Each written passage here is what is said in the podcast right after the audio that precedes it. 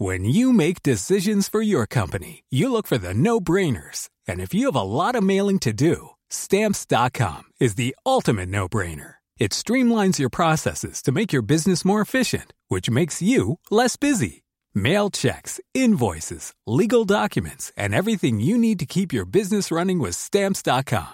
Seamlessly connect with every major marketplace and shopping cart. Schedule package pickups and see your cheapest and fastest shipping options from different carriers. With rates up to 89% off USPS and UPS rates. And with the Stamps.com mobile app, you can take care of mailing and shipping wherever you are. Make the same no-brainer decision as over 1 million other businesses with Stamps.com. Sign up with Code PROGRAM for a four-week trial, plus free postage and a free digital scale. No long-term commitments or contracts. That's Stamps.com. Code PROGRAM.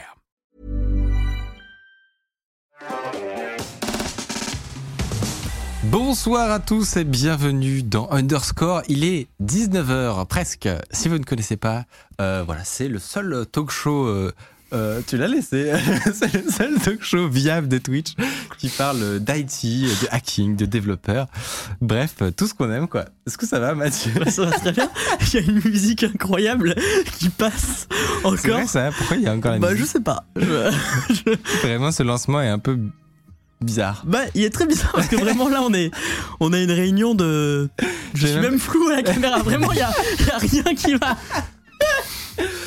Bon, euh, non mais c'est pas grave. Mais tu peux quand même expliquer pourquoi je viens de bugger sur cette phrase d'introduction? C'est parce que j'avais mis en phrase d'introduction le seul talk show IT viable de Twitch. Viable. Et-. Il y a eu un débat sur le mot viable. Mais non, viable, ça veut dire que c'est financièrement rentable. mais- pour moi, c'était Qu'est-ce pas que ça ça. vient faire en intro? Non, pour moi, c'était euh, le seul talk show euh, consistant, quoi. Bah, Écoute, c'est ta définition. Mais après, je dis pas Elle que j'ai raisons. hein. retenue. Elle n'est pas Elle n'est retenue. pas retenue. Euh, donc ce soir, vous l'avez reconnu sur ce fameux canapé, j'ai avec moi Mathieu. Tu vis ici, j'ai l'impression maintenant. Ouais, bah là, il manque plus qu'une douche dans les locaux et je suis très bien. Et j'ai la chance de recevoir Thomas, que vous avez reconnu également, euh, sous le nom Cocadmin, n'est-ce pas Ouais, Sur moi. YouTube. Je suis super, euh, super content d'être là dans le rendez-vous euh, des stars Underscore TV. Oh. Euh, non, bah, merci beaucoup de, de ta venue. Ça fait longtemps que, on, on le disait juste avant, ça fait longtemps que, que je te suis. Et, euh, et donc, il fallait que, il fallait que tu viennes un de ces quatre. Il est, il est temps. Eh bien, c'est chose faite. Et le programme est chargé, on vous le dit. Euh, et n'hésitez pas évidemment à aller le retrouver sur sa chaîne YouTube. Euh, comment tu décriras d'ailleurs ce que tu, ce que tu y fais? C'est un florilège de- d'expériences. euh, Ouais, c'est ça. C'est euh, des petites expériences loufoques euh, sur euh, des trucs que personne pourrait jamais faire, mais que ça serait quand même intéressant. Donc, il faut bien que quelqu'un le fasse. Donc, c'est de moi qui m'y type colle. euh, miner des bitcoins sur 1000 calculatrices TI 89, Ouais. euh, 85. 84. 84. Sur une PS1. Et sur une PS1. Et Ouais, franchement, ça, cette c'est vidéo, ouais, c'est très stylé. Ouais. C'est le genre d'expérience que vous pouvez retrouver évidemment avec Cocadmin. Euh, Est-ce que, euh, avant de commencer, on va juste vous parler d'une petite, actu- une petite actualité toute chaude. hein, vous avez vu peut-être ça euh, hier. Euh, mais avant, Mathieu, est-ce que tu as une. Normalement, c'est le- c'est l'anecdote de, de l'introduction. Ah, C'est soit le tweet d'Hardisk, soit l'anecdote de Mathieu. Euh, ça se met en place. on n'a pas prévu de, de tweet d'Hardisk Non, aujourd'hui. dommage. Euh, tu veux des news de la Micor Ouais, un baromètre un peu de Un baromètre. c'est quoi le. Bah, la qu'est-ce qui se Micor passe va bien. euh, la vie- Micor On se parle plus là-dessus. Non, mais c'est vrai qu'on se voit plus. Non, mais tu as. Bah, alors, Michael, il faut que je te dise, tu as trop de réunions. Voilà, tu as trop de réunions. on se voit quasiment plus. On se fait des, on se fait des réunions euh, 15 minutes entre deux portes. Mm. Ça ça il, a, changé, je pense. Il a- Ouais, non, c'est mais la grosse il a géchant. Il a géchant. non, non. Non, il y a eu une scène très drôle hier euh, au bureau, il faut que je la raconte, entre Arthur et Thiel, qui bosse avec nous. Vraiment, il y, a un- il y a eu un moment de cohésion incroyable pour commander du thé. Ils boivent du thé, et il y avait plus de thé. Et vraiment, voilà, alors ça, c'est une preuve. Non, mais c'est, c'est une preuve comme quoi ils ont commandé du thé. Pourquoi ça se retrouve en live ça? Bon, ça n'a- ça n'a aucun sens. Mais vraiment, et en fait, j'ai vu, vraiment un, un travail d'équipe se former pour choisir le thé et quel thé on allait prendre. Ça a duré un bon 5-10 minutes et j'ai jamais vu une aussi belle cohésion dans l'équipe que pour C'est ce commander que j'allais du dire, thé. c'est qu'on n'a- on n'atteint pas Jamais. du tout ce niveau de cohésion Pas du pour tout. créer des vidéos, par exemple. Jamais. Et moi, j'étais là à côté, je ne bois pas de thé. Et j'étais là en mode, ah ouais, non, mais vraiment, ça, en plus, vraiment, ça leur faisait plaisir. Il y avait, il y avait quelque chose, c'était beau. J'ai pas voulu les interrompre. voilà, il fallait que je vous raconte ça. On va dire que c'est de- du team building. Bah, sachez qu'en tout cas, à la Bicorp, on a du très bon thé. Peut-être vous avez pivoté, changé de, de thème, euh, Changer de cap, euh, ouais. Ouais, putain, on va aller ouvrir une chaîne YouTube. faire des reviews, Comparer à des reviews de thé. des, des boîtes de thé. ça doit exister, je pense. Il doit y avoir un YouTube game du thé. Euh, on a perdu le chat. Pourquoi il parle de quoi non, non, je, le thé d'Aman, très bon goût, les gars. Non, mais on a. Ah ben non mais on a un spécialiste du thé, vraiment. Il y, a, il y a une niche, hein, je pense. euh, je pense, euh, les moyens. Euh, Euh, J'espère que vous allez bien, en tout cas, dans le chat. Euh, J'espère que vous avez tous petit à petit noté dans vos calendriers que maintenant, cette émission est à 19h. Euh, on en a perdu certains en route, il est vrai. Il y a des gens qui avaient leurs petites habitudes qui l'ont perdu. On est désolé. Ça t'a perturbé euh, Thomas? Ouais. Ah, je suis, je suis perdu. en plus, avec le décalage horaire et tout, Voilà, euh, c'est- c'est c'est trop dur. C'est terrible. Euh, L'actu, je le disais tout à l'heure, c'est évidemment Microsoft, ou plutôt Xbox d'ailleurs, qui a racheté Activision Blizzard, euh, donc un des plus gros studios de jeux vidéo au monde, pour quasiment 70 milliards.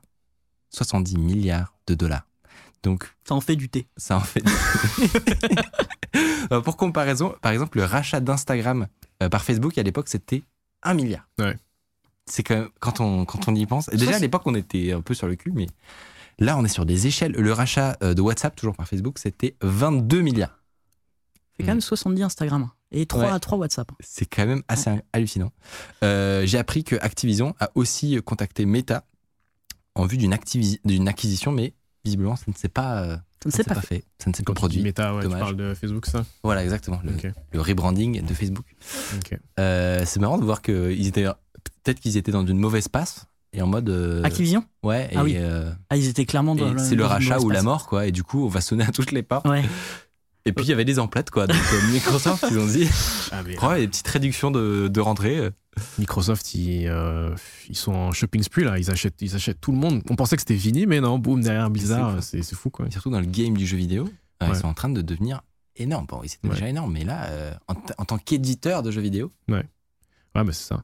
Je pense que c'est. Tu sais, Sony, à la- Sony c'était très très euh, exclu.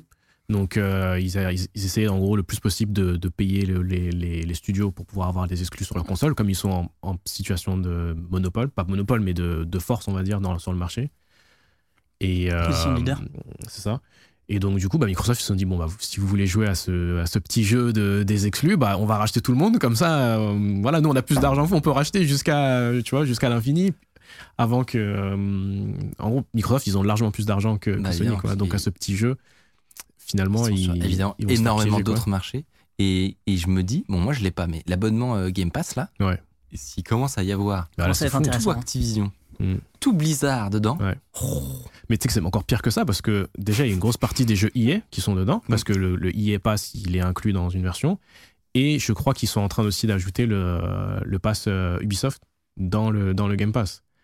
Donc en gros il reste quoi? Il reste juste les jeux euh, Ah, first party Sony c'est tout quoi. Attends, attends, attends. Ils sont en train d'intégrer les jeux Ubisoft. Il me semble qu'il y avait, il y avait une annonce où il disait que à un moment il y allait avoir, je sais pas si c'est déjà le cas ou si ça va, ça va se faire, Parce que là, mais quand même. euh, en tout cas si ça s'est pas encore fait c'est sûr qu'ils en discutent tu vois. ça va ça va faire vraiment le giga Netflix plus, en fait euh, plus les jeux Microsoft, il y en a des très bons Oui. euh, Bah oui c'est ça. de base de base. Donc, euh, intéressant à suivre trois petits Ouais. points Euh, Thomas t'as travaillé d'ailleurs dans le jeu vidéo un peu non? Un petit peu. t'étais euh... attends chez Ubisoft Yes. Bon, je sais pas si on a jamais le droit de Un le dire autre, un autre soft. Ouais non non. Euh, et, euh, et c'était ça s'était bien passé euh, t'es- Ouais. t'as Ouais, eu- c'était- tu faisais du sysadmin là-bas ou Ouais. du dev? Euh, je faisais du DevOps, un petit peu euh, un, Voilà, un gros il a mot. dit le mot Peut y avoir, peut y avoir un peut y avoir plein de définitions. Mon titre officiel, je pense, c'était spécialiste euh, système online ou quelque chose comme ça. Est-ce que pour Madame Michu, tu peux expliquer qu'est-ce que tu fais C'est ça, parce qu'on comprend que je suis spécial, mais à part Ouais. ça. Euh, bah, en gros, je gérais des, des serveurs, mais c'est surtout, j'essayais de, de mettre en place des outils pour pouvoir aider les, les développeurs à déployer leurs applications. Donc en gros, il y avait plein d'équipes de dev qui avaient plein de- de- d'applications et donc il fallait faire en sorte d'automatiser le plus de choses possible pour que, bah, pour que ça se déploie tout, tout le temps, que ça, se passe tout, que ça se passe tout le temps bien, que ça soit bien monitoré, que euh, ça scale automatiquement quand il y a plus de gens qui viennent jouer au jeu, et bah, comme automatiquement il y a plus de serveurs qui sont déployés, etc. etc. quoi. Donc en gros, c'est un petit peu comme, euh, on va dire, du développement, mais pour l'infrastructure, pour euh, les serveurs. Quoi. Ouais. L'automatisation de, des serveurs. Quoi. Je finis avec un petit tweet que j'ai vu sur le, le sujet qui m'a fait bien marrer. Quand le dernier boss de raid de World of Warcraft, Shadowlands, Il est excellent. Il est très, très euh, voilà, si vous n'avez pas compris, c'est dû à votre âge peut-être. Grandissez. Euh. Il y a quelqu'un qui dit Ubisoft Next Target dans le chat pour Microsoft. Pour Microsoft, bah peut-être, mais je sais pas. Quoi ton avis là-dessus? Bah, En fait, euh, Ubisoft vaut pas tant que ça, je crois, en bourse. Ouais. hein. Je, Bah, pense que ça vaut moins que largement moins Ouais, qu'Activision fou. Blizzard. Donc Oui, en fait, c'est ouais, C'est ce pas serait- si impossible, possible. Mais par contre, Ubisoft, a- il y a eu une tentative de rachat hostile il y a quelques années Ouais. par euh, Vivendi. Mm. Et Ubisoft s'était beaucoup, beaucoup défendu là- là-dessus. quoi. Donc ils ont essayé de faire en sorte de, de diluer les parts, de faire en sorte de demander à d'autres personnes de racheter pour faire en sorte que Vivendi prenne pas le contrôle. Et de, de peu, ils ont réussi. Donc probablement que si Microsoft voulait, voulait racheter, je sais pas si ça serait bien accueilli par, Ouais. les, par les dirigeants d'Ubisoft. quoi. Ils ont une envie d'indépendance peut-être.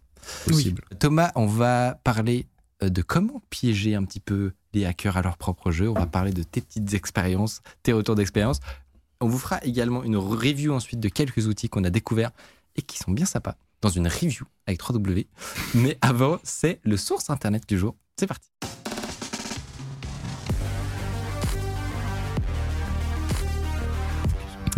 Euh, Aujourd'hui, Mathieu, tu nous as préparé un petit sujet pas piqué des, des hannetons, Ah, il a sorti l'expression. vas dire Il a sorti l'expression. sur une IA qui détecte des pâtisseries et qui sauve des vies. Qu'est-ce que c'est que cette histoire? C'est une, une grande histoire. C'est en fait c'est une histoire que j'ai envie de raconter depuis longtemps dans l'émission et je l'ai jamais fait. Et du coup c'est aujourd'hui. Aujourd'hui. Il fallait être là aujourd'hui.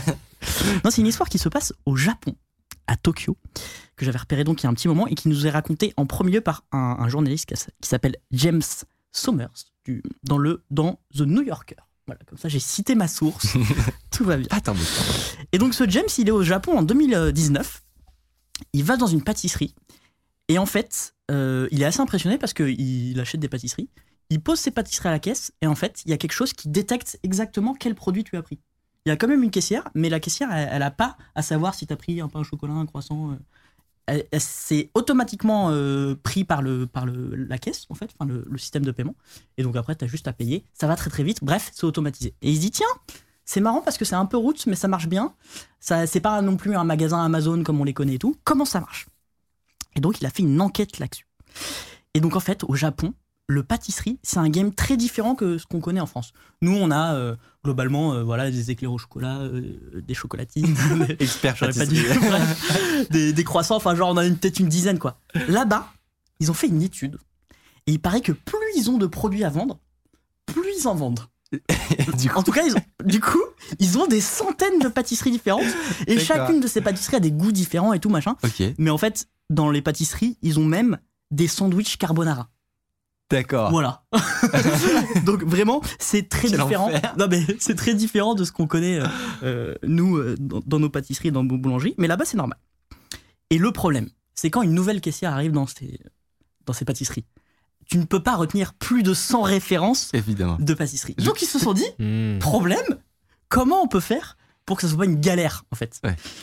Et donc il y a un mec à la tête d'une pâtisserie qui s'est dit je vais demander à des gens d'essayer d'automatiser le fait de savoir quelle, euh, que- quelle est cette pâtisserie que vient d'acheter euh, ce monsieur ou cette madame.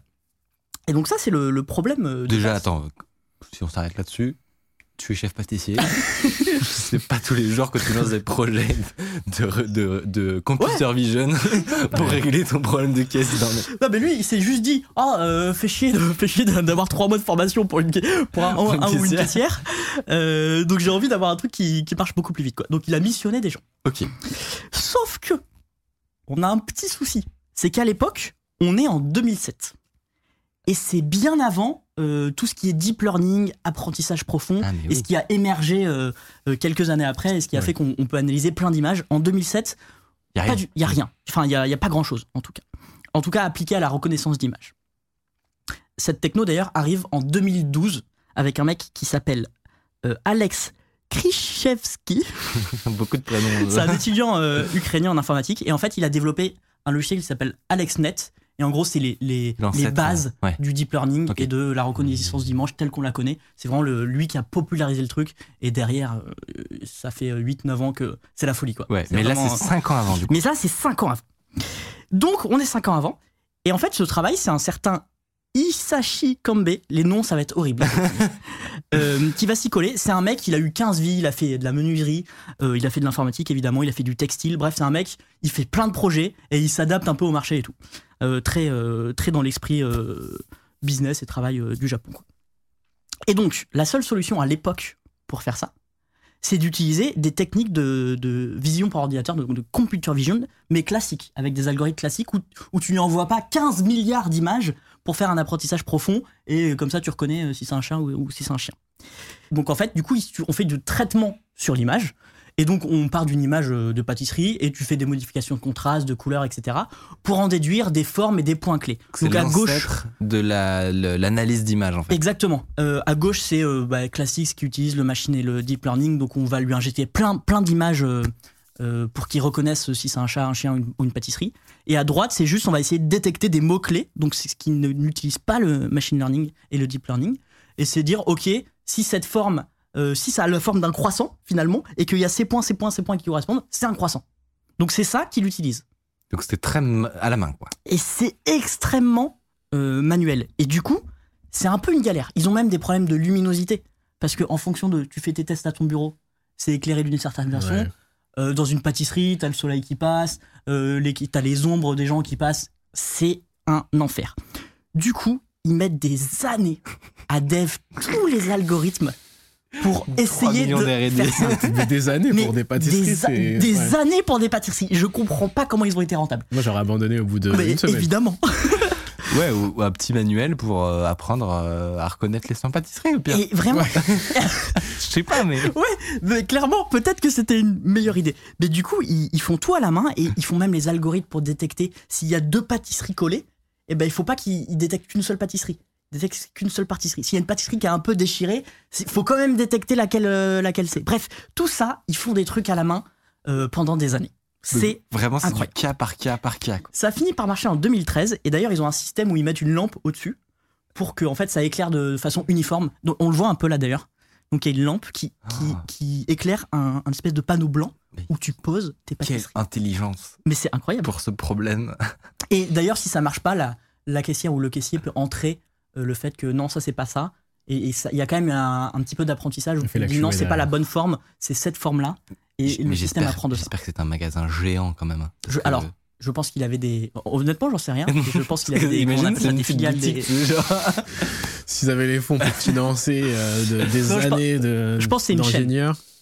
Je pense que c'est une chaîne. Et donc, du coup, Ouais. tout ça, ça s'appelle Bakery Scan et c'est un méga succès. C'est-à-dire que même au Japon, on commence à en entendre parler dans les conversations. C'est qu'ils disent Ah, c'est Bakery Scan et tout, incroyable. Évidemment. Genre, tout le monde connaît On ce, n'arrête pas le progrès. ce truc. Non, mais exactement. Le fameux algo pâtissier. Exactement.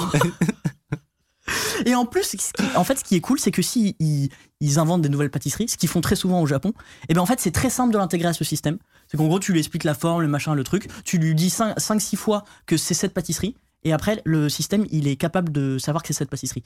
Donc même si c'est pas de l'apprentissage profond avec 15 milliards d'images, en fait, c'est quand même intelligent. C'est ça qui est très fort. Et ça marche très très bien. Les gens en sont très contents. Et c'est comme ça qu'un jour, ce truc arrive aux oreilles d'un médecin en 2017 dans un reportage à la télé. Et le médecin, il se dit Putain, les pâtisseries, ça ressemble à des cellules cancéreuses. Et au premier, premier degré, il s'est dit ça, le mec, devant sa télé. Ok. Du coup, il a contacté Brain. Ah ouais, j'avoue. Ouais, alors. Je sais pas qui est ce médecin. Il y a un truc, vite fait. Et du coup, il contacte Brain, donc la société de Isashi Kambe. Et ils ont, en fait, il a demandé au mec d'adapter Bakery Scan pour détecter les cellules cancéreuses sur des, sur des lames de microscope. Et ils l'ont fait. et c'est incroyable. Sauf qu'entre temps, le deep learning a fait son Quoi apparition. Attends, quoi Attends, attends. Donc là, trop vite. Excusez-moi. tu veux dire que. Donc, euh, euh, putain, comment ça s'appelle déjà le, le- le nom du programme? Bakery Scan. Bakery Scan.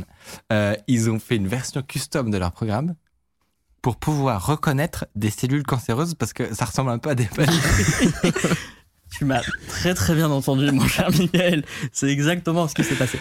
Non, mais du coup, ils ont adapté, je, je suppose, les formes, les couleurs à détecter euh, dans les cellules cancéreuses. Mais globalement, c'était le même fonctionnement. Ils ont repris le Bakery Scan, ils l'ont renommé, je crois. Parce que sinon, ils l'ont appelé, euh, j'ai oublié le nom, IA Scan ou un truc comme ça.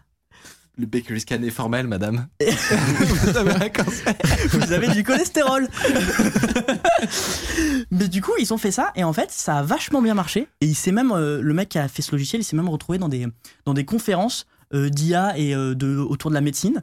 Et tout le monde était avec son deep learning parce que entre temps, le deep learning a explosé. Ouais. Et lui était là en mode. Oh non, ça marche bien, euh, tranquillou, moi je fais de la computer vision et tout. Ok. Et donc c'est très marrant comment ils ont réussi à, à conserver en fait cette, euh, cette technologie qui, qui est un peu à part euh, à- par rapport à ce qu'on a fait après.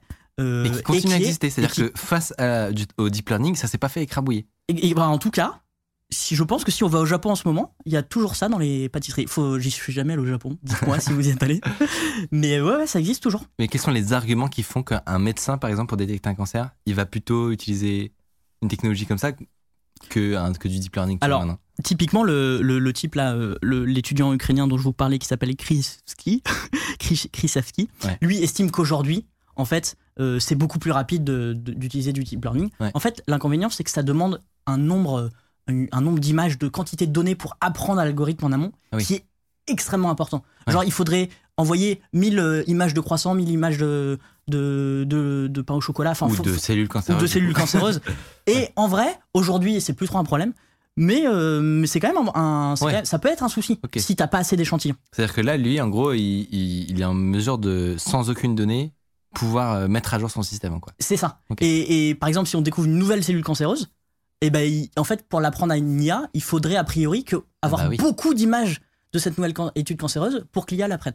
Et, Alors et- que si tu lui dis, euh, ça a toujours cette forme, ça a toujours cette couleur, ça a toujours ce contraste, etc., Ah, ok. c'est pas forcément. euh, Intéressant. Après, je, globalement, ça s'est quand même fait écrabouiller par le deep learning. Ouais. Et en fait, le problème, c'est que ils ont mis 5 ans à faire un logiciel pour détecter des pâtisseries. Aujourd'hui, avec des algorithmes de deep learning, C'est vrai. tout est un peu rapide. plus simple. Donc voilà, et moi j'ai trouvé cette, cette histoire assez Ah, incroyable mais elle est folle. parce que parce qu'en fait le mec a résolu un, un- un problème complexe avant que ce soit hype. Et il a mis beaucoup trop de temps par rapport à ce qu'on pourrait faire aujourd'hui. Mais il y a des experts qui estiment que du coup il a, fait, il a mis au point l'algorithme le plus sophistiqué de vision par ordinateur. Parce que vraiment, il, personne n'avait fait ça avant. Et c'est un, un petit mec au Japon que très peu de gens connaissent. Quoi. La taille du cerveau du pâtissier, quand même. Exactement. si tu veux, j'ai une dernière anecdote. Oui. C'est que avec le Covid, le problème dans les pâtisseries au Japon, c'est qu'ils étaient dans des vracs, tu vois, comme dans toute boulangerie. Et avec le Covid, là-bas, ils ont décidé de mettre les pâtisseries dans du cellophane. Parce que c'était plus. euh, bah, plus Pour euh, catastrophe. touchent, quoi. voilà, exactement. Ouais. C'est- pour éviter que le virus euh, circule après. Ah, donc ça a Sauf diminué, que- ouais. Ça a créé des reflets Ouais. sur les, Oh les plaques et tout. Et donc, du coup, ça marchait plus. Il n'y a plus rien qui marche. Et ce qui est très drôle, c'est que la solution qu'ils ont mis en place pour éliminer les reflets, c'est une solution de deep learning. Donc ils ont fait en sorte que le système supprime entre guillemets virtuellement les reflets. Mais l'étape d'après pour reconnaître la pâtisserie, c'est toujours l'ancien système. Donc ils se sont mis à utiliser le deep learning juste parce qu'ils avaient mis du Ils ont cellophane. une AI qui enlève le cellophane Ouais. pour que l'autre ancienne truc. euh, Putain. Voilà. Trop fort. Non, génial. Bah Je pense cette, cette histoire est-elle vraie c'est vrai. Et du coup, on peut faire de la reconnaissance d'image euh, sans apprentissage, mais il faut avez avoir passé 5 cinq ans Il faut être euh, un gros cerveau ouais, pendant 5 ans. ouais. Et il faut être assez bon, je pense. T'as déjà touché un peu à, à de l'IA euh, Euh, non, j'ai essayé un petit peu avec des outils. Il y a des outils maintenant Oui, c'est dans ça. le cloud qui, qui, te, qui te guident un petit peu, mais On en a un peu parlé. non. Non, non, mais c'est un, c'est un, un sujet bien, bien costaud. Mais c'est vrai que c'est cool Ouais, que de plus en plus se développent des, comme tu disais, des, des, des modules ou des, ou des, des API in- intermédiaires qui nous permettent à nous qui n'avons pas forcément les compétences Ouais. de, euh, de au moins pouvoir les intégrer dans des projets marrants ou, ou, euh, ou voilà. On a plein d'idées euh, Ouais. de trucs à faire. Non, mais c'est vrai que c'est fou, c'est fou l'intégration qu'on peut faire très facilement sans euh, avoir un bac plus 8 en, en réseau de neurones. Quoi. Alors, je pense qu'on se ferait insulter par les- tous les data scientists Oui. en disant qu'on fait de l'IA quand on fait ça. Écoutez, euh, non, on, on laissez-nous. fait, on fait pas d'IA, on Utilise, des Exactement. techniques d'IA.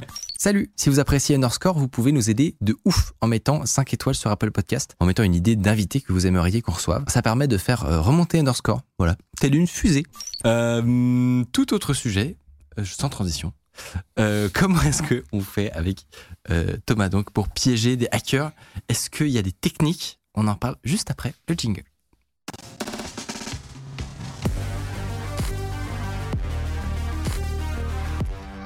Ça, fait ça, faisait longtemps qu'on voulait parler un peu de ce sujet-là en plus. Et, euh, et on est, on est retombé sur, sur ta vidéo. On s'est dit, mais c'est parfait. On va inviter Cocadmin euh, pour, pour en discuter. Tu fais donc, on l'a dit tout à l'heure, des vidéos sur YouTube. euh, mais tu as aussi un, un métier à côté. Mhm. euh, Enfin, historiquement, on peut dire. où tu as fait du sysadmin. Ouais. C'est DevOps, sysadmin, c'est la, c'est la même chose ou pas? Voilà, les grands débats. Est-ce que tu veux rentrer dans ce débat? Moi, ça y a pas de problème. Mais en gros, le, ouais, le DevOps, c'est juste faire en sorte que les, les développeurs et les Ops, donc en gros les sysadmins, Ouais. Travaillent ensemble. Donc ça paraît un peu incroyable que bah, ils sont dans la même entreprise, ils sont censés travailler ensemble, c'est le, le but. Mais dans la plupart des entreprises, euh, ça clash. Ouais. Et donc le DevOps est censé régler ce problème-là. quoi. Ok. C'est un, un peu un mélange des deux, DevOps et développeur. On va dire euh, ça. non, pas vraiment. Non c'est euh, normalement c'est plus une philosophie, faire en sorte que Oui. les gens communiquent, etc. Ouais. Mais souvent, l'erreur entre guillemets qui est faite, c'est qu'on va prendre un mec qui est spécialiste DevOps, on va le mettre là, et puis maintenant, hop, on est DevOps. Sauf que bah tes devs et tes ops, ils- maintenant, t'as juste Ils rajouté, toujours pas, ouais. t'as juste rajouté un intermédiaire dans Ouais. leur discussion, donc c'est pas la meilleure façon, quoi. Ok. Mais bref, c'est ça. Et tu dirais que c'est quoi, du coup, tes, tes domaines de prédilection, qui, ce qui te fait le plus marrer hein Euh, tu veux dire dans mon travail? Ouais, ou même euh, ce que tu fais sur ta chaîne YouTube, etc. Ouais, bah sur YouTube, c'est quand même assez varié parce que parfois ça va être des trucs qui ont un rapport avec l'administration système. Euh, comme le- par exemple la, la vidéo de Call of Duty, tout ce que j'utilise, j'en parle pas vraiment comme ça, j'en parle plus comme un projet marrant, etc. Mais j'utilise des techniques qu'on utilise vraiment en entreprise pour faire du monitoring, pour récupérer les données, des, des informations des serveurs, savoir s'ils vont bien, etc. Quoi. Euh, mais parfois c'est plus du développement, quoi, comme la vidéo avec euh, la PlayStation. Bah, genre j'ai fait développer du C alors que genre, j'ai dû faire euh, 3 heures de C dans ma vie avant. quoi. Donc ça c'est vraiment ça touche un petit peu à tout. Quoi. Dès que j'ai une idée, j'essaie de savoir comment est-ce que comment est-ce qu'on peut faire. Et puis après, euh, quelle que soit la techno qui a besoin pour, euh, pour faire ça, bah, j'apprends sur le tas. Quoi. En fait, euh, ça ressemble vachement à ce qu'on fait. On a un peu les mêmes métiers. Bah non, mais c'est hyper intéressant. Euh, j'ai vu d'ailleurs que. Attends, j'ai vu euh, un truc où t'es allé. Tu partais à la, à la, à la quête de McFlurry. Ouais. Mais euh, je sais plus comment t'y arrivais au final. Ouais. C'était un reverse de la- de l'API de. Ouais, c'était. Alors, McDo, ils n'ont pas de API, en- enfin, ils n'ont pas de site web en- au Canada. Ouais. Euh, J'avais essayé de, de reverse engineer un peu l'API de McDo, euh, du site de McDo en France. Mais pendant que j'étais en train de faire ça, j'étais en train de le faire euh, en live. Je me suis fait bannir en live du, du site de McDo. Sérieux? Euh, au bout de, je sais pas, peut-être au bout d'une demi-heure, quelque chose comme ça, quoi. Et euh, donc finalement, ce que j'ai fait, c'est que j'ai. C'était un ban automatique ou? Je pense que c'est auto- il doit, il doit avoir un système c'est euh, rare, qui doit hein. payer Sauf si t'as vraiment euh, défoncé leur. euh, bah, soit avec quelqu'un qui m'a balancé dans le chat, c'est possible en plus. soit il y a l'admin système de McDo qui était sur le chat. Sur Twitch. Donc je faisais mes trucs et au bout d'un moment, bah, genre toutes les pages que j'avais, même la page d'accueil, c'était euh, vous êtes interdit de, de venir sur ce site. Quoi. Donc j'étais OK. Et donc finalement, j'ai utilisé l'API de euh, Just Eat ou, euh, Ouais. ou Uber Eats, Mm. un des deux. Parce qu'en fait, eux, ils ont accès aux données de McDonald's pour savoir qu'est-ce qu'il y a, pas en, qu'est-ce qu'il y a Mm. ou qu'est-ce qu'il n'y a pas en stock. Malin. Donc, euh, et eux, ils m'ont pas banni. Euh, c'est comme ça qu'on a fait. C'est marrant parce qu'en plus, nous, justement, c'est pour ça, je me souviens pourquoi j'y ai pensé, parce qu'on avait fait un projet Ouais. où, on, pareil, on faisait un reverse de la- de l'API de Uber Eats et tout pour essayer de, Oui, c'est vrai, de vrai. choper des infos. Donc, on, on- on se prend les mêmes, les mêmes galères, les mêmes, les mêmes murs. Mais, euh, mais ouais, c'était le genre de projet qui était marrant. Et donc, c'était quoi l'objectif, en fait, euh, d'accéder à l'API de, de Bah, c'était quand, en gros, c'est peut-être pas évident euh, en France, mais en Amérique du Nord, la plupart du temps, quand tu vas au McDo, t'as pas de, tu, tu, et que tu veux un McFlurry, et bah, soit il y en a pas, soit il y a pas ce que tu veux, quoi. Il y a pas, il y a pas telle, telle saveur ou Une tel péri- truc, pénurie etc. de glace euh, C'est Ah, euh, en Mais il y, y y a eu des reportages justement des gens qui se sont penchés, ils se sont dit mais c'est pas possible, à chaque fois que je vais au McDo, il y a pas Sur de, la il y a machine pas des de McFlurry McFlurry. qui marche jamais Exact. J'ai lu un truc euh, Oui. là-dessus. C'est ça. Et ils en ont parlé sur Popcorn aussi. Ouais. Ah. Et, euh, et donc, du coup, le but, c'était comment régler ce problème en tant que euh, sysadmin, développeur, DevOps, euh, ce, ce qu'on veut, euh, avec, euh, avec un, un logiciel qui va, de, on va. Donc, on a créé un logiciel qui se connecte à l'API de, de, disons, Uber Eats, je sais plus si c'était Uber Eats ou Skip ou un truc comme Ouais. ça, et qui, toutes les, euh, je sais pas, minutes ou cinq minutes, ça, ça, ça va demander tous les McDo, est-ce qu'ils ont tel McFlurry? Donc ça fait, ça fait comme si en gros ça commandait un McFlurry. Donc ça me dit je veux un McFlurry Oreo, un euh, au M&M's, un machin. Et puis ça, euh, ça regarde si la- ça bloque à la fin. c'est ça. Est-ce que l'API après elle te dit ah est-ce qu'il y en a en stock ou est-ce qu'il n'y en a pas en stock? Et après je l'enregistre dans une petite euh, base de données. et j'affiche une petite carte pour pouvoir dire, bah lui, il a, si tu veux un McFlurry Euro, ce tel, tel McDo il en a, tel McDo il en a, mais lui il en a pas, lui il lui manque, etc. Incroyable. Putain, je me rappelle- en fait, je- je- j'avoue, je, me, je me rappelais plus c'était quoi la, la finalité, mais c'est du génie. Mais ça, on peut- ça pourrait être un vrai service, ça. Tu l'as. T'as pensé à le, à, le, à le sortir au moins en open source, tu vois, pour rigoler. euh. Bah, moi, tout ce que je fais dans toutes mes Ouais. vidéos, je mets toujours le code après Mais à- sur GitHub en Mais open il est source. quoi. hosté. Enfin, il y a une version. Ouais, tu peux. Si tu vas maintenant sur, euh, je pense que c'est euh, macfleury.cocamine.com. Tu, bah après c'est à Montréal, tu vois, donc euh, ça servira à rien pour ceux qui sont en France, mais mais c'est ça. Tu vois si les, tu vois les McDo pour voir si euh, s'ils en ont ou pas quoi. Trop bien. Et du coup, t'as fait ça, j'imagine, au moment où étais, tu, tu vivais au Canada, quand Ouais. t'étais chez Ubisoft. Ouais, c'est Putain, c'est encore en ligne. Ah bah ouais. trop, c'est trop bien. Oui, je suis un bon sysadmin quand même. Mes sites ils restent en ligne et tout, tu vois. Trop stylé. Bah putain. ouais, en vrai. euh, Euh, Il y a une autre histoire, évidemment, que tu as racontée sur ta chaîne YouTube qui était passionnante de ouf, où tu as piégé ou. Comment tu dirais Fait un piège pour un hacker. Ouais. Euh, c'est l'occasion, évidemment, de parler des honeypots, pour ceux qui savent ce que c'est. Est-ce que tu peux nous raconter un peu ce qui s'est passé? Donc en gros, j'étais dans une petite, euh, une petite start-up.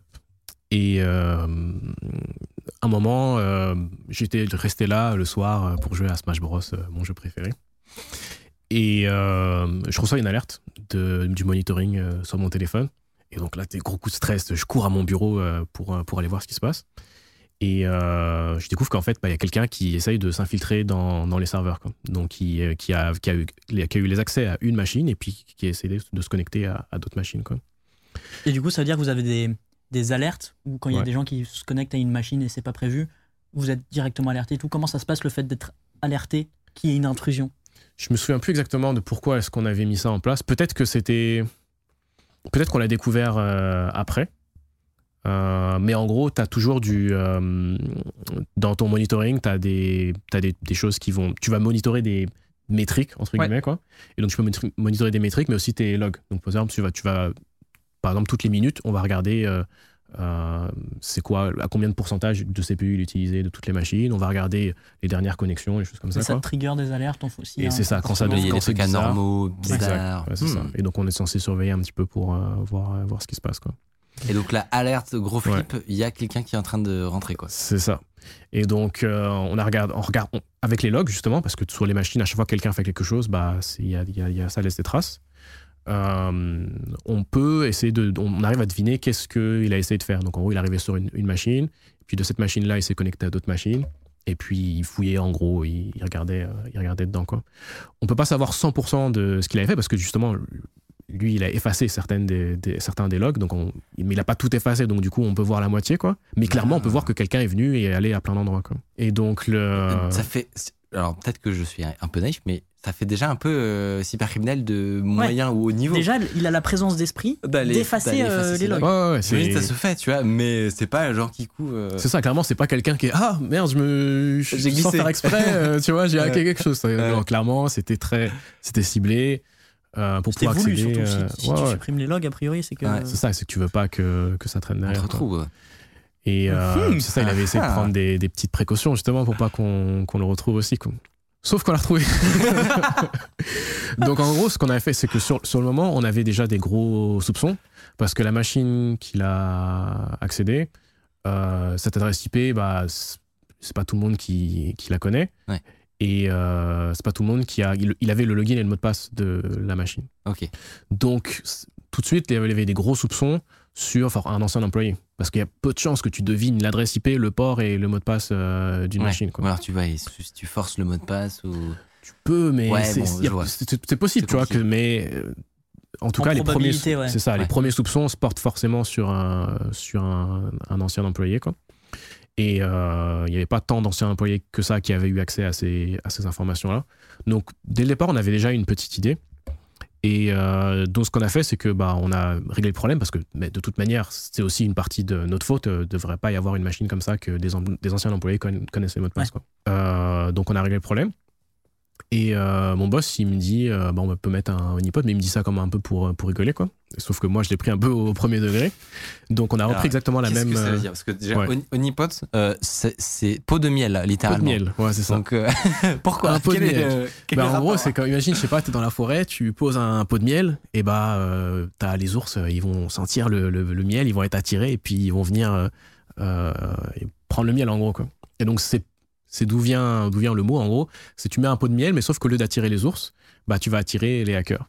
Donc, tu vas faire exprès, entre guillemets, de laisser une Ou les faille. anciens ou- employés. Exact, tu vois. Les re- reconvertis. Ouais.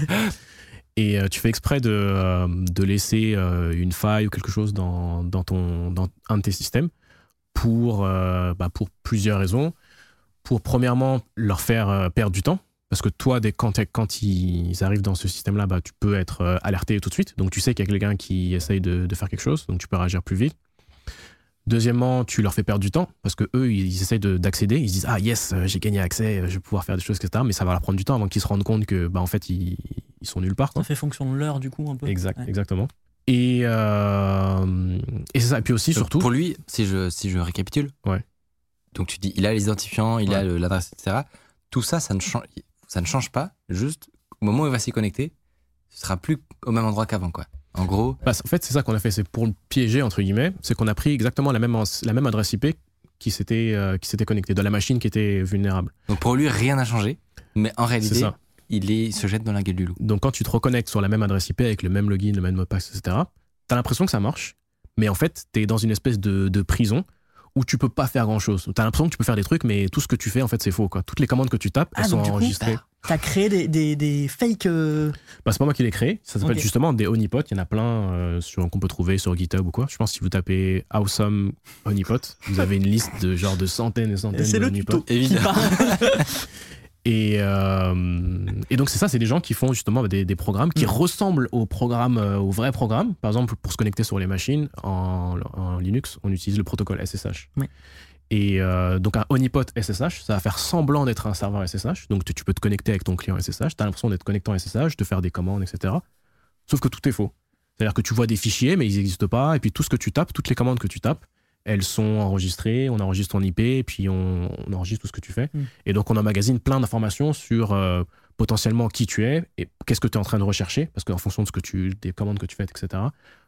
On peut, tu vois, ça nous donne plus d'infos sur qu'est-ce que c'est quoi tes intentions, etc. Quoi. Putain, c'est des barres. T'es vraiment dans une cage de verre, quoi. Incroyable. Ouais. Au Et, zoo. donc, euh, et par contre, là, justement, comme tu es dans un honeypot, Ouais. si tu essayes de couvrir tes traces et d'effacer les logs, tu peux pas. Oui. Parce que le honeypot enregistre les logs à l'extérieur de la prison. Quoi. Donc, euh, tu pourras jamais couvrir tes traces. Quoi.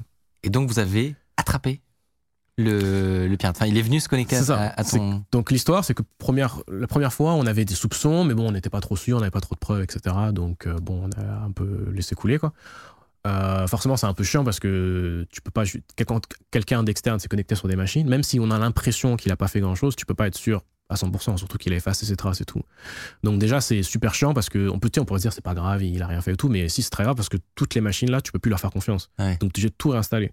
Donc toi, tu avais prévu ta petite journée, etc. Bah non, aujourd'hui, Ah, tu le- vas te réinstaller 40 machines parce que tu sais pas Partie ce de Smash Bros. euh, c'est peu c'est ça, cette semaine-là, tu vas moins jouer à. Smash Bros. Quoi. Donc, euh, déjà, juste pour ça, c'est chiant. Et puis en plus, bon, c'est sûr que tu veux pas laisser des gens euh, accéder. Quoi. Et donc, euh, quelques mois plus tard, je pense, même euh, position, j'étais en train de jouer à Smash Bros. Et là, je, je reçois encore une alerte. Même, Il y a un pattern quand même. C'est, suspect. Peut-être que, je sais pas, je devrais arrêter de jouer à Smash Bros. ça, ça me porte malheur. Et là, pareil, je cours, je cours à mon truc. Et au départ, en fait, je reconnais pas l'alerte parce que je l'avais mis en place sur, sur le moment. Il y avait des mois avant. Et puis sur le moment, je me dis, c'est bizarre, c'est quoi ça? Et là, je me souviens de l'histoire de Ah oui, le honeypot, le machin. Et donc, je, j'ouvre mon ordi, j'ouvre le- les logs du Ah, honeypot. c'était le honeypot qui avait qui trigger qui une avait- alerte. exact, ouais. D'accord. Le, honeypot qui en- m'en- m'en- m'envoyait une alerte pour me dire que quelqu'un venait de se connecter et, Mm. et était dedans. Quoi.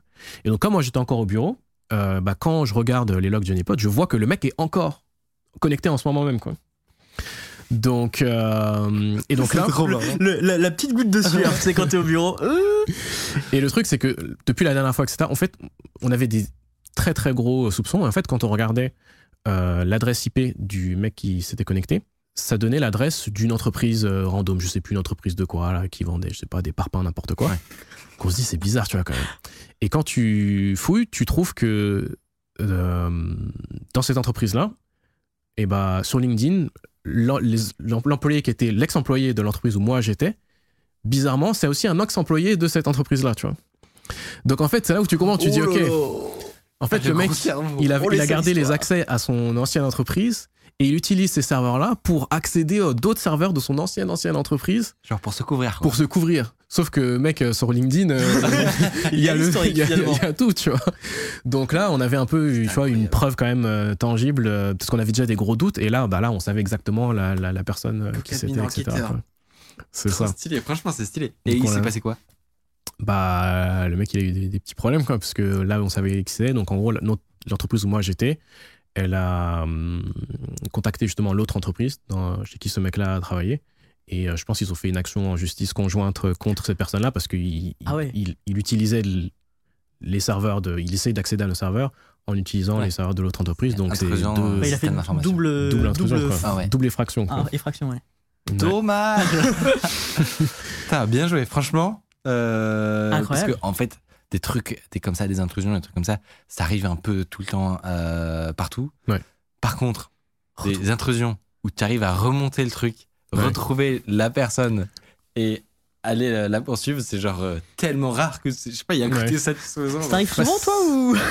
Non, non, mais euh, je sais pas, j'aime j'aime bien fouiller aussi. Donc, tu vois, quand t'as quand t'as justement, quand t'as l'occasion, bah là, tu, tu fous, que tu dis, ah, mais euh, hein, tu regardes des anciens employés, tu demandes, ah, qui c'est qui travaille avec lui, lui, ok, tu essaies de, t'essayes de regrouper les, regrouper les informations, quoi. Trop stylé. Alors, il est dans le salon avec le colonel Moutarde et Non, son honeypot. T'as dû, dû bien te marrer, n'empêche. Ouais. Euh, Moi, ça m'a fait penser à un truc quand, quand tu parlais de honeypot, justement. Est-ce qu'il existe des challenges où, on te, où tu dois te savoir si t'es dans un honeypot ou pas? Ah oui. Genre, des textes si tu t'es fait avoir ou pas. Est-ce que c'est. Mais ça, c'est juste en, en jeu, tu vois, en, pas, Ouais. pas par effraction et tout. Ça- Est-ce que me c'est une bonne idée ou c'est nul Dites-moi dans Non, le non, chat. je Peut-être pense qu'il y a des scénarios, tu sais, par- parfois tu as des scénarios de, de de wargame Ouais. ou de challenge, Ouais. de, de hacking. Peut-être qu'il y a, il existe des scénarios où, un mot- où, où tu as ce genre de truc. Euh, comme de toute façon, c'est limite. Genre, il doit bien y avoir des petits indices pour les très très aguerris en mode Ouais. là, je pense que je suis bah, sur tout- un pot de c'est miel. comme la détection de VM ou des choses Ouais. comme ça. euh, Exactement, peut-être- Je pense que ça dépend bah, du, euh, ça dépend du honeypot. Il y en a qui sont très très simples. Ils vont, avoir, ils vont être très peu sophistiqués. Donc en fait, rapidement, tu vas, tu vas Le chat me dit, me dit c'est très simple.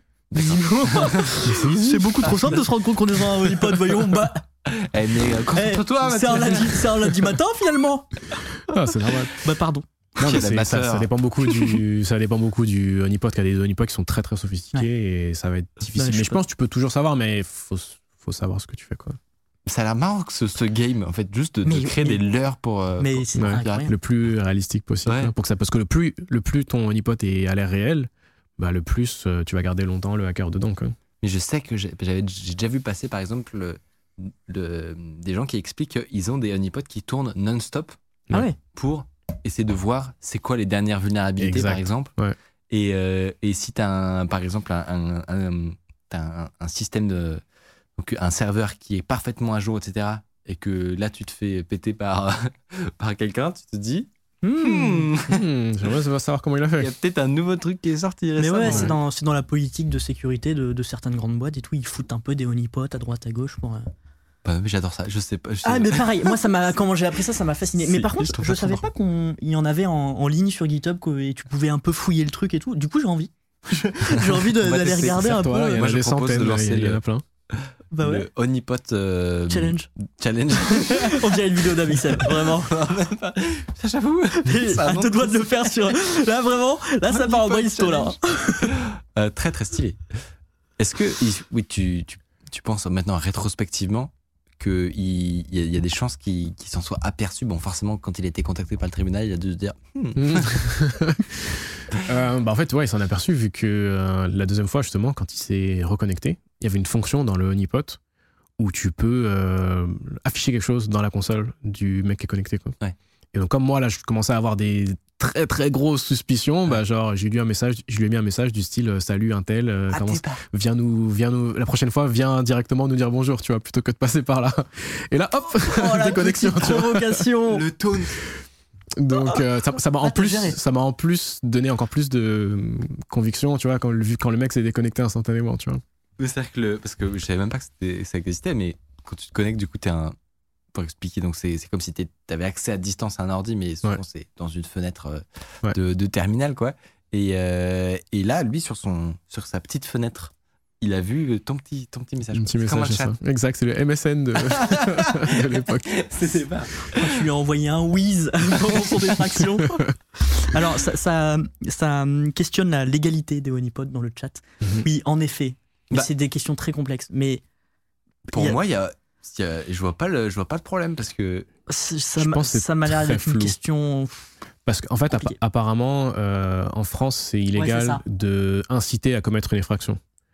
Donc ça veut dire que techniquement, si tu mets un honeypot et que quelqu'un. Après, derrière, si tu, ton, ton but c'est de l'attaquer en justice, peut-être que ça doit attends, être je vais faire compliqué. un quoi. parallèle. Est-ce que si délibérément tu laisses ta fenêtre ouverte Ouais. chez toi parce que t'as envie juste, qui va venir t'emmerder en mode oula vous incitez un peu Mais non, mais, non, mais par exemple, Vous abusez Genre, quand même, euh, la ça, ça reste une effraction. Mais typiquement, ton assurance va pas forcément te prendre en charge les dégâts. ça y a pas de problème, Mais ça reste une effraction, je suis d'accord. hein. y a pas de problème. On me prend pas en charge les dégâts. Mon serveur, je l'ai- j'ai- il, il est par exemple il est pas à jour. Tu me prendras pas en charge les dégâts, y a pas de problème. Mais j'avais j'avais le droit de laisser la fenêtre ouverte. pas assureur, monsieur. Laissez-moi tranquille. Pour moi, je vois pas le problème vraiment. Je sais pas. Mais euh, en tout cas, ça se pose la question. Je n'ai pas la réponse, hein, Je évidemment. pense, ouais, c'est juste peut-être une question de. euh, Comparaison n'est pas raison, monsieur. Bois. Franchement, moi je trouve. euh, Non, mais en effet, j'ai, alors en, en tapant sur Google très rapidement, Ouais. j'ai vu que c'était compliqué débats. en France Bon, et, un peu nébuleux. Il y a je pense qu'il y a des cas où c'est légal et d'autres où c'est illégal, en tout cas en France. Bon, on creusera, d'accord, compris. Pas clair. compris. Euh, non, mais passionnant sujet en tout cas. Nous, on va, on va le, on va le creuser, on va voir si elle peut faire des, des Le honeypot des challenge. Ouais, bientôt. franchement, ça me, T'es chaud toi ou ça pas me branche. Ouais, très Ah, très bah, chaud. je à notre honeypot challenge. Bah oui. Allez, let's go. Euh, on peut évidemment retrouver plus euh, de détails sur cette histoire et sur plein d'autres euh, sur ta chaîne. Il est désormais temps de faire une review. On va vous présenter nos petits outils. C'est parti.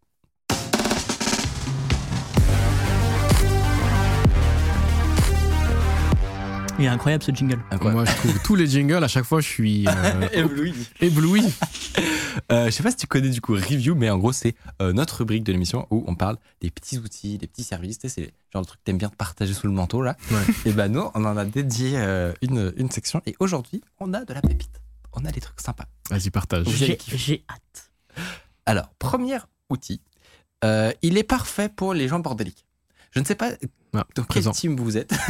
présent, team Euh, Ah ouais. oui, oui, oui. question pour toi. Est-ce que tu es plutôt quelques onglets ouverts ou Mhm. énormément d'onglets ouverts Ah, pour les onglets, c'est moins pire que. Moins pire rapport. J'ai vu 100 fois pire que moi. Ouais, c'est J'ai vu moi des aussi. mecs qui. inst- Bah, peut-être pas. Ah bah. mais, ouais. Justement, euh, j'ai une extension à vous présenter si vous êtes dans ce cas-là, que vous avez beaucoup d'onglets tout le temps. Mhm. Ça s'appelle The Marvelous Suspender. Et ça nous a été suggéré par la communauté, pour tout vous dire. Euh, et quand vous avez 15 milliards d'onglets ouverts sur Chrome, évidemment, votre ordi rame. Régulièrement, euh, on sait que voilà, Chrome est connu pour être assez gourmand finalement en ressources, n'est-ce pas? Peu de le dire. c'est peu de le dire. Euh, sauf que peut-être que vos 15 milliards d'onglets sont tous importants, qu'il faut tous les garder ouverts. Mmh, Bah, c'est surtout qu'il y a ce côté, t'as pas envie. Ouais, oui, de fermer un onglet que t'as pas je, je lu. suis d'accord. C'est psychologique. Alors ici, on est. Moi, alors, je suis atteint. Toi, t'atteins Ah, d'accord. de Ok. ouf. Donc, tu es dans la, dans la team bordélique et moi, avec Oka, on est plutôt les gens stylés, du coup. Euh, Non, mais j'ai pas 15 milliards d'onglets ouverts. Par contre, j'ai des onglets ouverts sur mon ordinateur qui sont ouverts depuis 3 mois. Ça n'a aucun sens. là, Insultez-moi. surtout, t'as des Tu devrais fonctionnalités avoir une, extension qui, au bout de 48 heures, on assume que c'est bon, tu vas jamais le regarder. C'est bon. Ouais, mais parfois tu dis ouais, on en parlera dans une émission. Jamais de la vie. Jamais ça n'arrive. Et donc pour toi, Mathieu, cette Ouais. extension va te ravir, puisque ce que ça fait, c'est que ça suspend l'activité des pages quand on juge que vous vous n'allez pas y re- revenir tout- Donc, tout, de suite. ça met le problème sous le tapis. Exactement. Mais du coup, ça te fait gagner vachement de ressources, puisque sur tes euh, 35 onglets, eh ben, il va garder actifs seulement quelques-uns, et les autres, tu perdras pas l'URL, quoi. Si tu veux, si tu te Mhm. rends dessus, ça va Tu charger. rafraîchir la page. Ce sera un petit peu plus long, évidemment que si euh, c'était c'était pas suspendu, mais ça va te faire gagner plein de ressources. Après, quand ça fait 3 mois qu'un onglet est ouvert, je peux attendre 15 secondes tu vois, pour, pour qu'il se rafraîchisse. C'est ok pour moi. Vous êtes plutôt euh, oula, vous êtes Oh là là, il y avait une tentative de phrase. Ça dérape. Vous êtes plutôt. Il y a un, ça, c'est ce qu'il a vu. Il a vu un sondage apparaître dans le chat. vous, êtes plutôt, team. team euh, deux onglets ou, ou plein d'onglets? Waouh. Oh, t'es fatigué, Ouais, Michael. ce lapsus là. Oh la c'était- vache. C'était. Alors on a ah c'est marrant, on a un 50-50. Oh là Ah, mais euh, le sondage n'est pas fini. Vraiment, on a- Incroyable. pour l'instant on a un 51 pour 3 onglets ouverts et 48 pour 45 onglets ouverts. Bah écoute, Je suis agréablement surpris. bah, c'est Ouais. fou ça. On verra quel est le, le résultat final. Mais euh, Alors les gens sont partagés. ouais. Moi j'aurais dit que la plupart des gens étaient bordéliques, tu vois. Je- Bah ouais, pareil. j'ai euh, Mais même Écoute. 48, c'est c'est pas tant que ça. Je trouve que 48. euh, Anglais ouais. Ah oui, donc en fait, t'es quand même dans la team bordélique. Tu voulais pas nous le dire, mais. Peut-être je suis dans ma team, je suis dans la team, j'ouvre plein plein plein plein d'onglets, au bout d'un moment j'en ai marre, je, ah, je suis trop ennuyé, et là je fais le ménage, tu vois. Et je Ouais. retombe à peut-être euh, Hmm. 10, Mais, 15. mais maintenant, les, les- les navigateurs ont des fonctionnalités. On peut faire une recherche rapide dans les onglets, etc. Pour, euh, pour votre catégorie, du coup, puisque je, je me considère plus dedans, visiblement. Avec ce que, Comment il nous juge Dissocie. avec ce que tu viens de dire. Vraiment Pardon, mais Mais pour- je trouve que Non, je suis mais- pas. J'ai vu mille fois pire que moi. Ouais, c'est ouais, pour ça que pour mais- moi je me, je me trouve Ah, mais euh, limite rigole, bien rangé. Michael, il a organisé sa vie et tout. Il est insolent depuis qu'il a fait ça.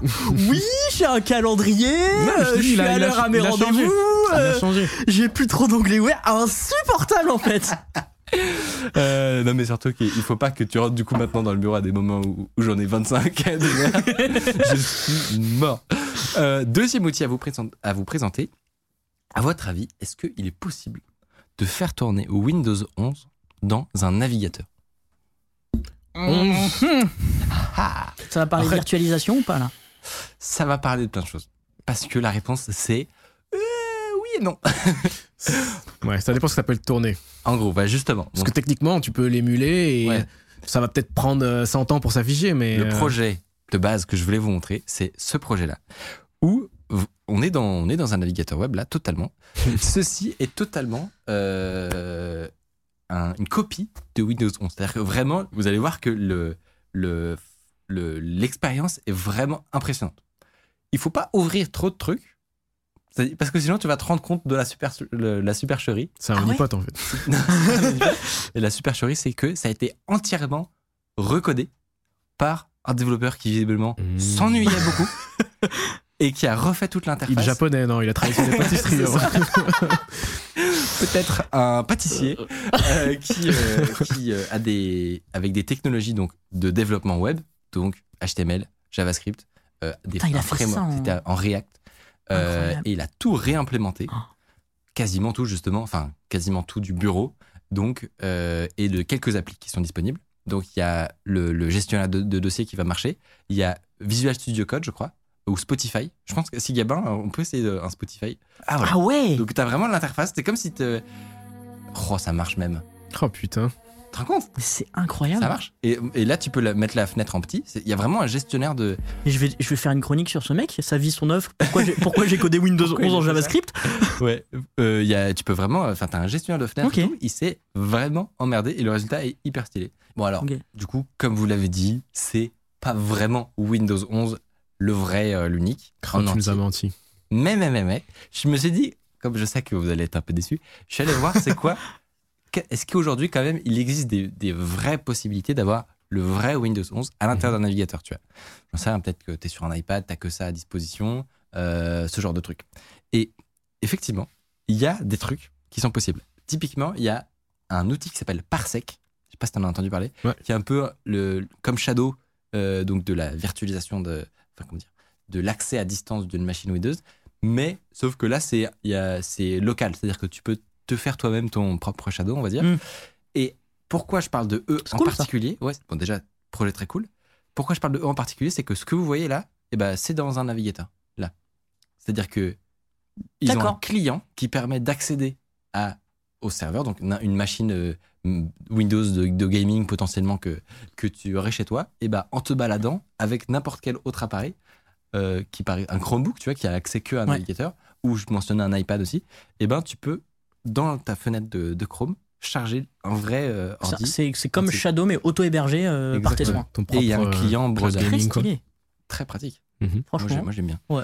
Euh, et Donc tu peux avoir un Windows dans un navigateur. donc c'est un Windows, mais il est, il est à distance. Du coup, c'est encore un Hmm. peu la triche. Du coup, je suis allé voir si il existait des, des projets qui permettraient de faire de la vraie virtualisation et ou de l'émulation. Et il y a un truc euh, qui se développe vachement depuis quelques années. Ça s'appelle le WebAssembly. Je sais pas si vous en avez entendu parler.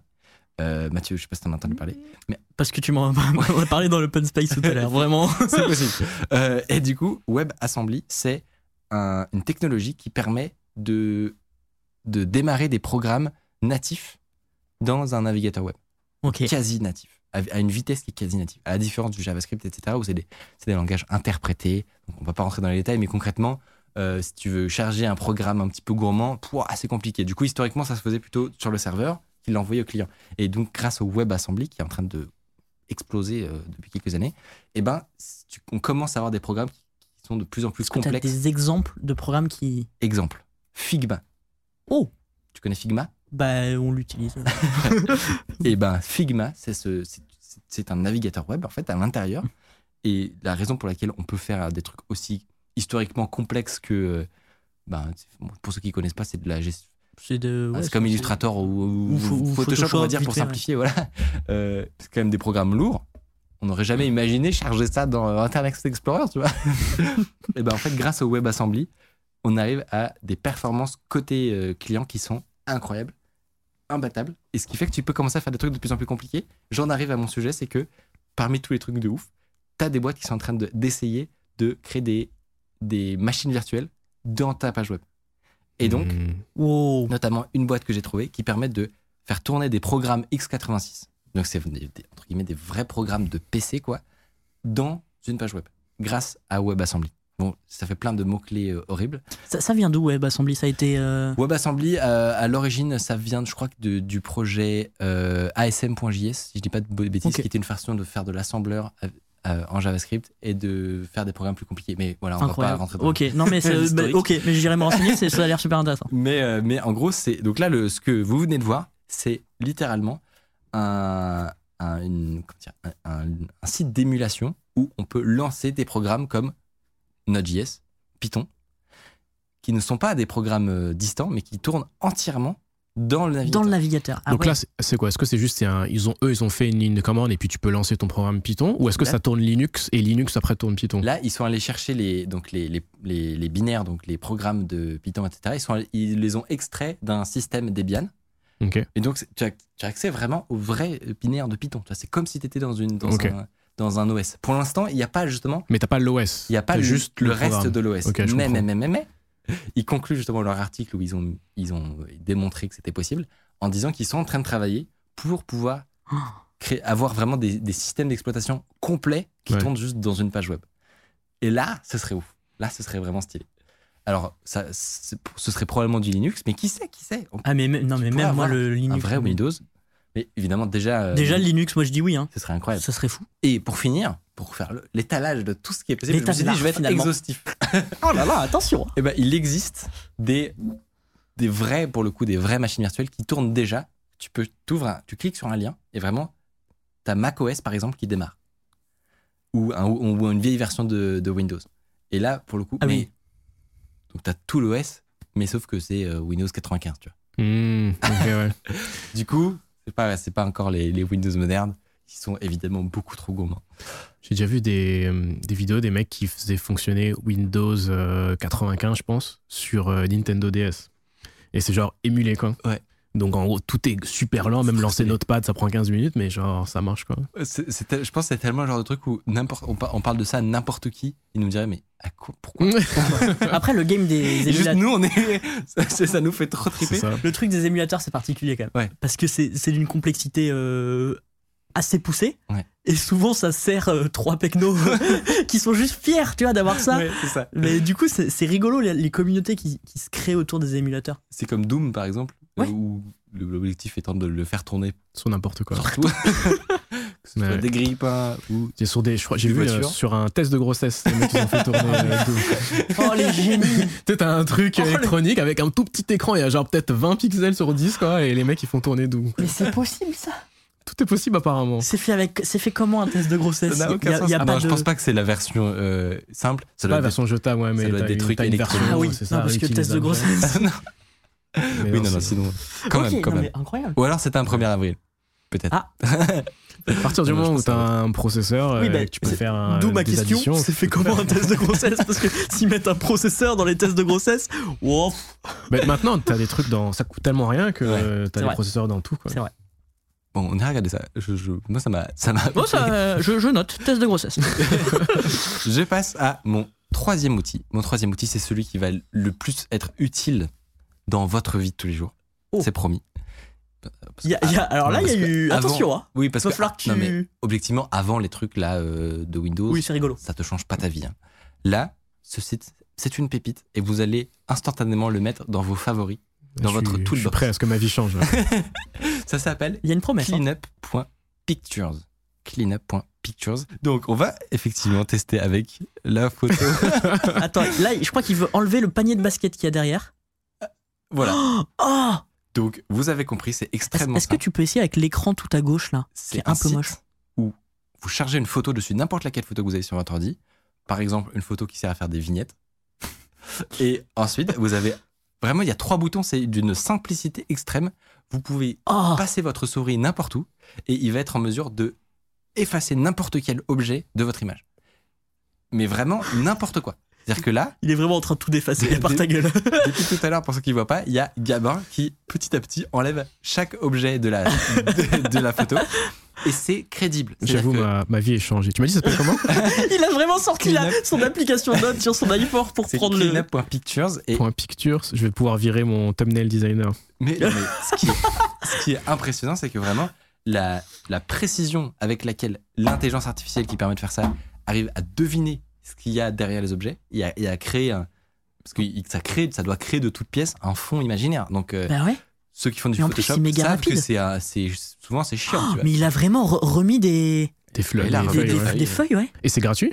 C'est gratuit Ah, alors si fou, tu veux quoi. des résolutions euh, plus hautes eh ben, Tu peux payer, euh, ouais. mais euh, Ah, en plus, ils ont un business model, ils ont attends, tout on, prévu. est, Quoi. on est en train d'essayer d'enlever tout un palmier Ah. de la Est-ce que si Ah tu enlèves des morceaux de la tête de Micole, est-ce que ça marche? Si tu enlèves juste son- le nez, Je quoi. pense qu'il faut que ça ait du sens, tu vois. Euh, on peut essayer, mais à mon avis, justement. Ah, mais là, il va galérer. Non, non, non. Il ne galère pas pour rien. Hop, Michael Jackson. Un Oh là là, non, mais il- tu sais que là, il passe son, vraiment son meilleur moment, euh, gamin. oh là là ça t'a fermé l'œil. Quel enfer. On a Gabin qui vit sa meilleure vie. Alors là, c'est que si tu ne l'arrêtes pas, il Non. ne s'arrêtera pas. Non, mais c'est-à-dire qu'à la fin, dans la photo, il n'y aura plus rien. Juste la chaise vide. Non, mais Ah, il n'y a plus de palmier. Cette vision de l'enfer. Alors, Bon, là, qui il y, a, est- par- il y a parfois, c'est pas pixel. c'est pas pixel, mais ce qu'il explique, le créateur du site.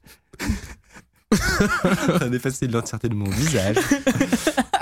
ce que le créateur du site explique, c'est qu'en fait, euh, c'est pas comme sur un sur un, un outil comme Photoshop. Oh là, Ah ça, là, ça commence à. Là, c'est ça trop, là. commence à C'est trop. vraiment compliqué. Mais en gros, ce qui est impressionnant, c'est que ce qu'explique le créateur du site, c'est que là où un Photoshop, ce qu'on- l'objectif c'est d'être précis. Tu vois, donc tu vas prendre un outil et enlever très précisément, effacer Ouais. les trucs que tu veux, etc. Faire des sélections précises et tout. Lui, il explique que non, non, non. En réalité, pour que ce soit encore plus efficace, pour que ça marche mieux, il faut que ton le, le petit cercle jaune qui te sert à sélectionner, il soit bien large.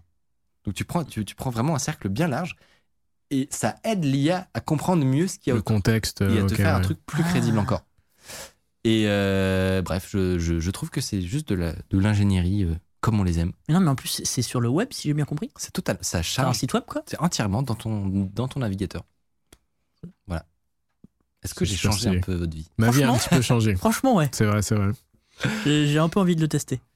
Je sais pas à Euh, quel point, en fait, je sais pas à quel point je vais l'utiliser dans la vie, mais c'est trop stylé. J'ai j'ai vu des, des gens qui font de l'OSINT, donc euh, de, Ouais. de, de la de l'enquête, un peu comme ce que tu as fait d'ailleurs techniquement, hein, quand, quand tu as retrouvé ton iCard, c'était un peu de l'OSINT. Euh, eh bien, ils ont dit que ça pourrait leur être utile pour enlever par exemple un sujet d'une photo et faire des recherches inversées sur Google. Ah, mais oui. Ça te permet de, de potentiellement plus facilement retrouver l'origine euh, d'un lieu ou un truc comme ça. Enfin bref, je pense qu'il y a plein d'applications. C'est très euh, très fort. Franchement, voilà. il est encore en train de t'effacer, Gabin, mais c'est très très fort. c'est pas très sympa. Fait Je crois qu'il y a un message. Oui. Gabin ne m'aime pas. Ouais, Euh, bientôt Matrix euh, dans ce ouais bureau. c'est compliqué. Hein. Je passe au quatrième outil. Celui-là, c'est le plus important de tous. Je rigole même pas, c'est crucial. Encore. Ça va changer encore plus. Attends, attends, attends. Là- Mieux que le 3 Non mais vous êtes pas prêts. Oh là là. Vous savez ce que c'est un lorem ipsum? Ouais. Oui. Donc c'est évidemment C'est générer un texte aléatoire, avec des mots Aléatoire. latins. exactement comme tu l'as dit et c'est très important ce que tu viens de dire. C'est en latin. Ça permet de de finalement de, faire des designs de sites et d'avoir des textes à mettre plutôt que du vide ou des trucs inventés. Euh, et donc des gens se sont penchés sérieusement sur la question des des ingénieurs, je pense, de, de talent qui ont dit c'est un problème. Il faut trouver une solution.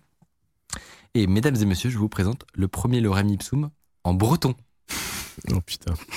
Oh là là. C'est Logoden Bignou. Il y a vraiment une traduction de l'oreille Je en ne sais breton. c'est beaucoup trop con, voilà. Euh, Est-ce que tu vas l'adopter pour tous tes sites? C'est diabolique. Je suis pas sûr que mon audience soit principalement euh, en breton, tu vois. Est-ce qu'il y a des bretons dans... le Oh, et je vois. Alors, je, je j'allais demander, est-ce qu'il y a des bretons dans le chat? Il y a Je des- regarde y le chat, il y a des drapeaux euh, bretons. dans le- Évidemment. Instantanément. Voilà, après ça, si vous n'avez pas au moins trouvé un service euh, utile, personnellement, je pense que c'est le quatrième. Mais euh, En vrai, c'est très très bon délire. Je- je- J'utilise peu de l'oreille ipsum parce que j'écris des mots en français, finalement. Oui. mais j'ai très envie. Non, mais en plus, ah ouais, t'as vraiment l'impression de savoir parler breton, j'adore. Ouais, ouais. Non, mais ça claque. Hein. Ah ouais, non, c'est bien. Ah, voilà, c'était ma petite Ah, mais présentation. mais j'ai vraiment envie de voir, tu sais, des, des sites, des, comment on appelle ça, des prototypes de sites avec ça. je veux que les Mais devs et les, moderne, par contre. et les euh, hyper modernes, super classe et tout. Je veux commander une presta où, où quelqu'un me fait un site avec un en breton. breton. Zombie Ipsum, ça existe aussi apparemment. Voilà, il y a tout un florilège de possibilités pour les designers. Euh, voilà, c'était ma petite sélection d'outils. J'espère que vous l'avez Bah, apprécié. c'est très chouette. Euh, voilà, c'était le, c'était finalement le- la fin de cette petite euh, présentation d'outils.